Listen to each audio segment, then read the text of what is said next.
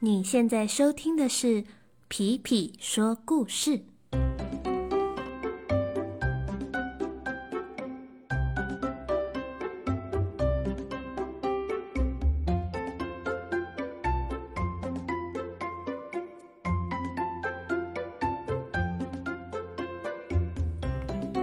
Hello，小朋友们，最近过得好吗？在家有没有好好吃饭呢？今天我们要讲的故事就叫做《挑食的泡泡》。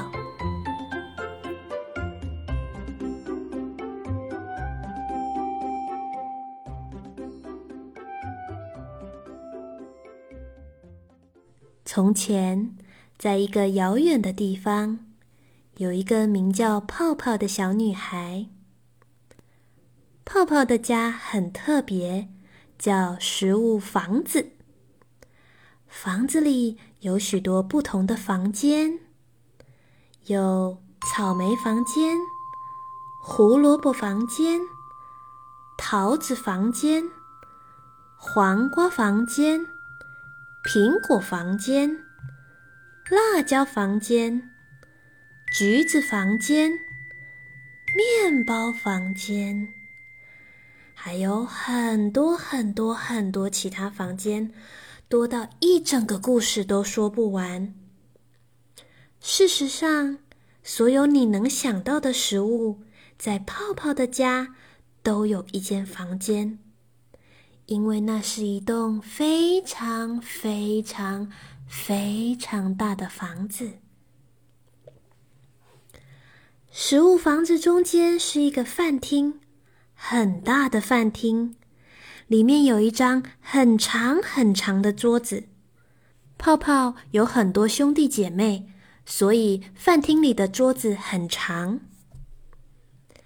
每天吃饭的时候，泡泡的家人就会一起坐在饭厅里。泡泡的爸爸和妈妈就会到很多房间里去拿食物，为全家人煮美味的饭菜。可是，不管饭菜有多香，泡泡都只喜欢吃面包。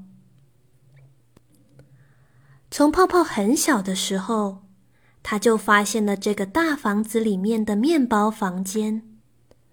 从那一天开始，泡泡每天总想去那边玩。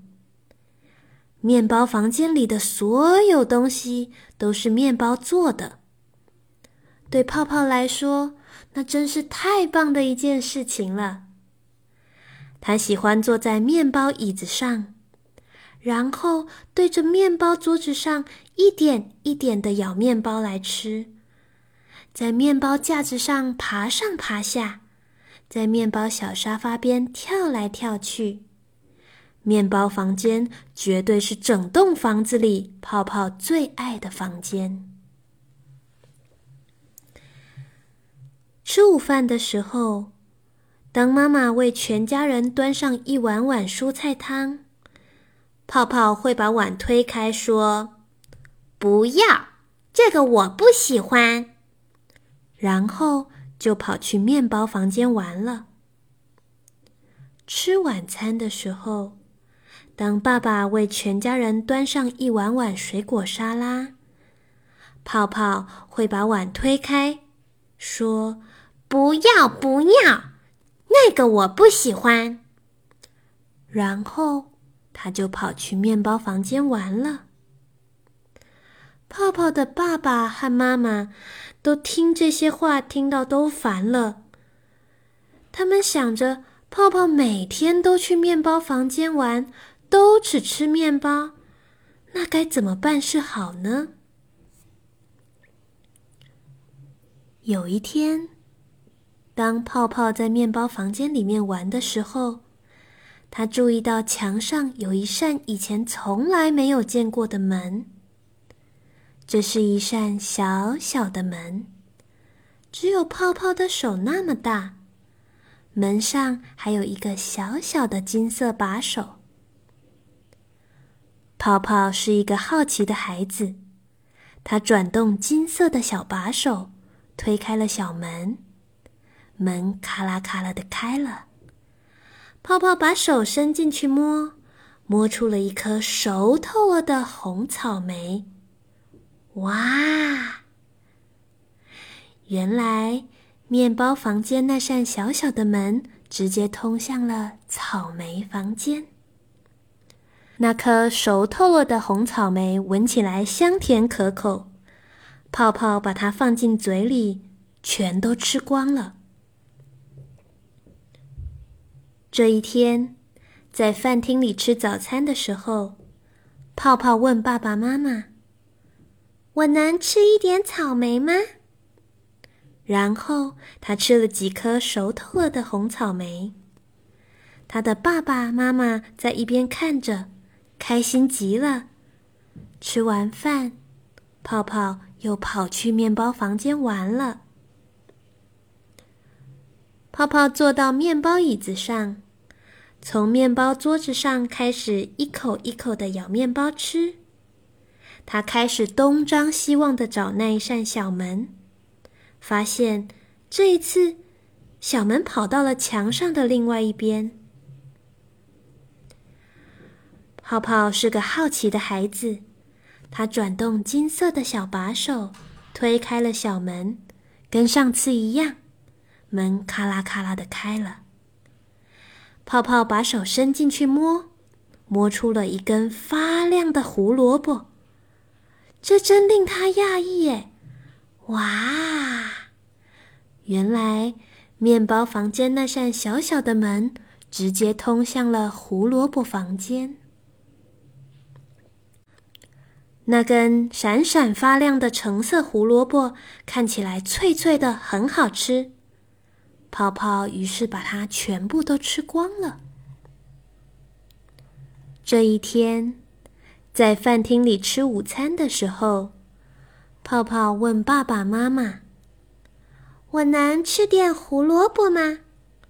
然后咔吱咔吱的吃了一些胡萝卜。他的爸爸和妈妈在一边看着，开心极了。吃完饭，泡泡又跑去面包房间玩了。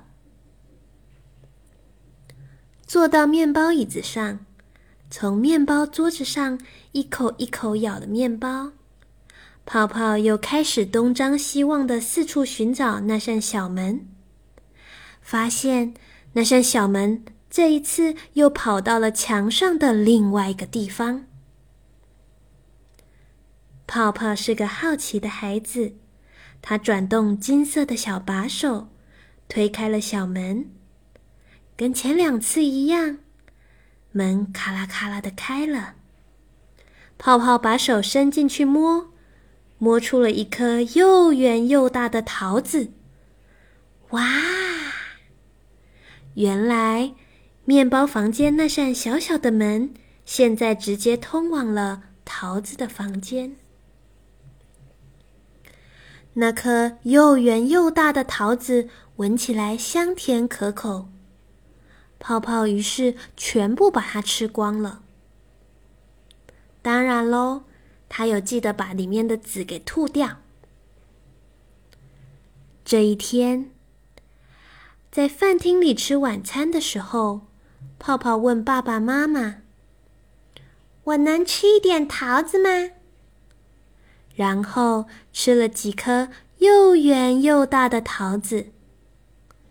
他的爸爸妈妈在一旁看着，开心极了。吃完饭，泡泡又跑去面包房间玩了。从那以后，只要泡泡在面包房间玩。那扇小门的位置就都不一样。下一次去面包房间玩的时候，小门通向小黄瓜房间；再下一次通向了香蕉房间，后来又通向了苦瓜房间；再后来，再后来，还有一次小门还通向了茄子房间。啊，那栋房子里的房间实在太多了。一个故事根本就说不完。过了一段时间后，泡泡才发现，原来面包房间里的墙上不止一扇小门，而是有许多扇小门，而每一扇小门都通往不同食物的房间。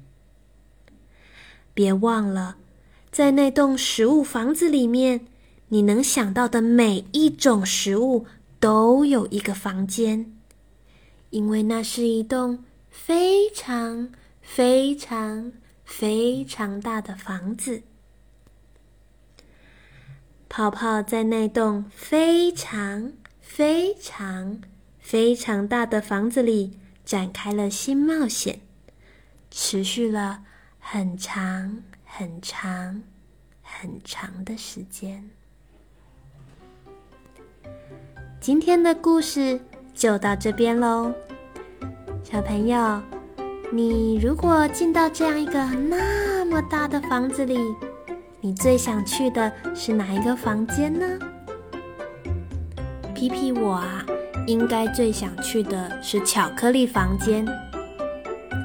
如果你也想跟我分享你想去的房间，也欢迎请爸爸妈妈在下面留言给我，让皮皮可以知道大家都想去哪一个食物房间。那我们今天就到这里喽，拜拜。